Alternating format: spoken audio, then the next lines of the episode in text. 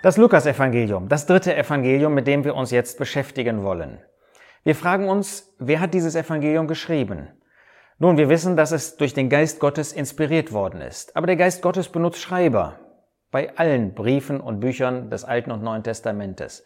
Wen hat er hier benutzt? Lukas. Er nennt sich selbst nicht in seinem Evangelium, aber in dem Kolosserbrief zum Beispiel finden wir ihn. Es ist ein Reisebegleiter des Apostels Paulus gewesen und Paulus spricht von ihm, Kolosser 4, Vers 14, es grüßt euch Lukas, der geliebte Arzt. Lukas war ein Arzt von seinem Beruf und das merkt man auch in dem Evangelium. Denn Inspiration bedeutet nicht, dass jetzt alle gleich schreiben würden in der Bibel, sondern Lukas schreibt doch auf eine besondere Weise. Zum Beispiel bei dem Wunder, das der Herr Jesus an der Schwiegermutter von Petrus getan hat, heißt es im Lukasevangelium, der Herr Jesus, er machte sich aber auf von der Synagoge und kam in das Haus Simons.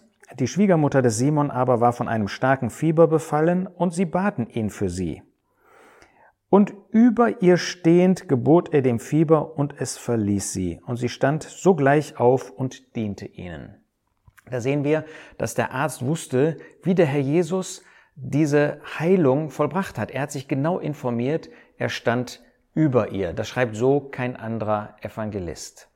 Lukas war sehr wahrscheinlich, wenn man die Größe aus Kolosser 4 nimmt, nicht ein Jude, sondern jemand aus den Nationen. Womöglich der einzige nicht-jüdische Schreiber, wenn wir die Schreiber des Neuen Testamentes vergleichen, genau können wir das natürlich nicht sagen. Nun, wer war die Zielgruppe von Lukas? Wir können das nicht genau einengen, aber wir haben schon gesehen, dass Matthäus sich besonders an Juden, Markus sich besonders vielleicht an Römer gewendet hat bei Lukas finden wir, dass er sich besonders an Griechen, man könnte sagen an die Nationen wendet. Woraus kann man das schließen? Wenn man sich Lukas 1 anschaut, dann schreibt er an Theophilus und dann heißt es, dass er ihm schreibt, dir vortrefflichster Theophilus, und das war von seinem Namen her sehr wahrscheinlich ein Grieche. Nun, das ist nicht so entscheidend. Letztlich ist das Evangelium wie alle Evangelien für alle Menschen geschrieben worden.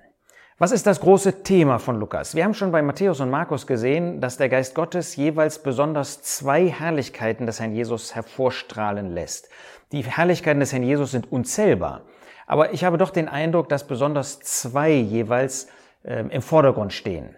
Und das erste ist, dass Lukas über den Herrn Jesus als Menschen schreibt, den Sohn des Menschen. Das wird eigentlich ganz deutlich, wenn man die verschiedenen Kapitel sich anschaut. Zum Beispiel bei einem Menschen ist es wichtig, aus was für einer Familie kommt er?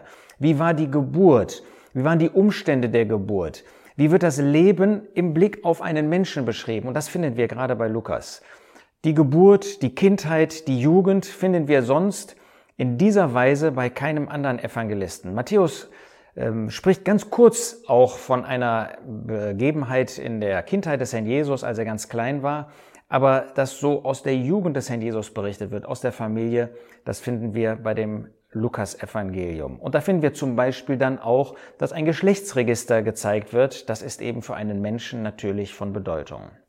Aber der Herr Jesus ist nicht nur Mensch, Sohn des Menschen, sondern es ist ganz bemerkenswert, dass gerade Lukas siebenmal von Gott dem Höchsten spricht. Das ist ein Titel, den wir im Alten Testament im Blick auf Gott finden. Und hier wird in dem Lukasevangelium gerade dieser Titel Gottes auch in Verbindung mit dem Herrn Jesus gebracht. Zum Beispiel bei der Ankündigung der Geburt des Herrn Jesus wird Maria gesagt, Lukas 1, Vers 32, dieser wird groß sein und Sohn des Höchsten genannt werden.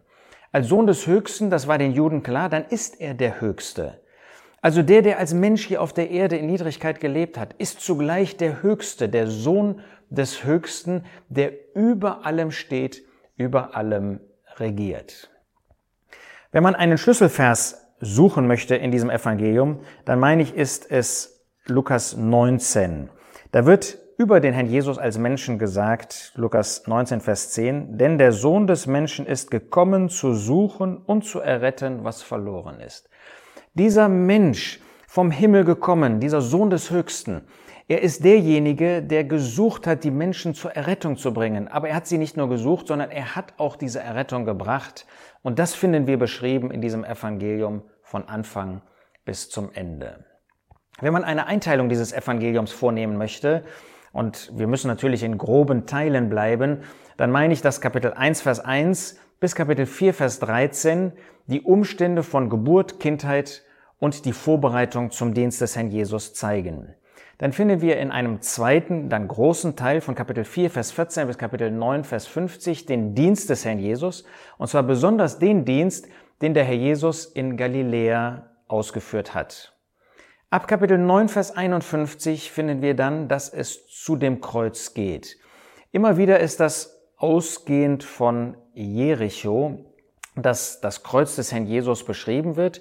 Hier aber natürlich vorher schon, dass wir den Dienst auf dem Weg hin nach Jerusalem finden, wo der Herr Jesus dann losgegangen ist, gewissermaßen von Galiläa, um immer näher an das Kreuz zu gehen und dort dann an dem Kreuz zu sterben. Und in den Kapitel 22 bis 24 finden wir dann seine Leiden, die ganz besonders mit dem Kreuz von Golgatha in Verbindung stehen, aber auch die Auferstehung, also seine Tod, die Auferstehung und dann die Himmelfahrt.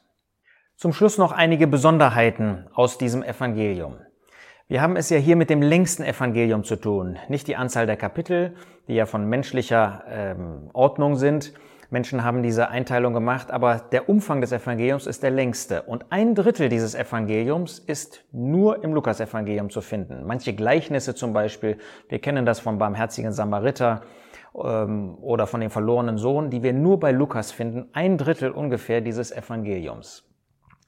Zweite Besonderheit ist, dass wie Matthäus Lukas nicht der Chronologie nach die äh, Ereignisse anordnet, sondern dass er moralische Themen nimmt und darunter bestimmte Abschnitte dann zusammenfasst und dann zu einem nächsten Thema geht. Natürlich ungefähr geht es bis zu dem Kreuz und am Ende steht der Tod und die Auferstehung und dann auch die Himmelfahrt des Herrn Jesus.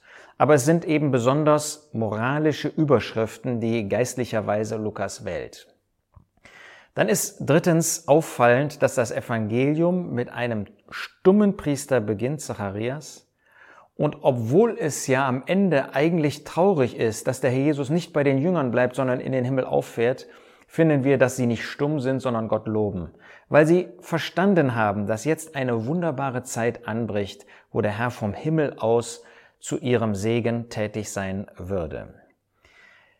Eine vierte Besonderheit ist, dass das Lukasevangelium von dem Menschen spricht und deshalb ganz besonders das Gebet des Herrn Jesus betont. Je nachdem, wie man zählt, hat man zehn oder vierzehn Gebete des Herrn Jesus in diesem Evangelium, gerade auch an Stellen, wo wir das in anderen Evangelien so nicht finden. Der Herr Jesus im Gebet, ein wunderbares Vorbild auch für unsere Haltung. Fünftens finden wir in diesem Evangelium oft Doppelbeispiele. Wenn man zum Beispiel als ein Beispiel in Lukas 4 sich anschaut, dass der Herr Jesus dort, nachdem er aus dem Alten Testament zitiert hat, davon spricht, in Israel gab es eben keine Wunder. Viele Witwen, Vers 25, waren in den Tagen Elias in Israel, Lukas 4, als der Himmel drei Jahre und sechs Monate verschlossen war. Und dann spricht er über diese Witwe und dieses Wunder, was Elia bei ihr getan hat. Und dann fügt er ein zweites Wunder an, und viele Aussätzige waren zur Zeit des Propheten Elisa in Israel, und keiner von ihnen wurde gereinigt als nur Naaman der Syrer. Oft finden wir also so bei Wundern, dass da Doppelbeispiele, bei bestimmten Ereignissen Doppelbeispiele genannt werden, um diese Sache nach Gottes Gedanken zu bezeugen. Ein sechster Punkt, wir finden als besonderes Thema bei Lukas die Freude. Mehr als eigentlich bei den anderen Evangelien finden wir, dass gerade die Freude, die in dem Herzen ausgelöst wird von Menschen, betont wird. Denn der Herr Jesus ist gekommen, um den Menschen die gute Botschaft zu bringen, in dem Ergebnis Freude. Und dann ist es bemerkenswert, dass der Apostel Paulus in 1 Timotheus 5 aus dem Lukas-Evangelium zitiert. Wir sehen da in Vers 18, dass Paulus sagt, denn die Schrift sagt, du sollst dem Ochsen, der drischt, nicht das Maul verbinden. Das ist 5. Mose 25 ein Zitat. Und der Arbeiter ist seines Lohnes wert. Das ist aus Lukas 10, Vers 7. Das heißt, damals schon war ganz klar erkannt worden, dass das Lukas-Evangelium inspiriert war. Das wurde als Schrift genannt, genauso wie das fünfte Buch Mose. Es wurde also auf die gleiche Stufe gestellt der Inspiration des Alten Testamentes. Sehr früh haben also die Christen erkannt, Das Lukas-Evangelium, das ist inspiriert durch Gott. So haben wir ein festes Fundament, wenn wir über den Herrn Jesus nachdenken im Lukas-Evangelium. Ich möchte werben dafür, dass du dich mit diesem wunderbaren Evangelium über den Herrn Jesus beschäftigst. Er ist es wert, seine Herrlichkeit näher zu betrachten.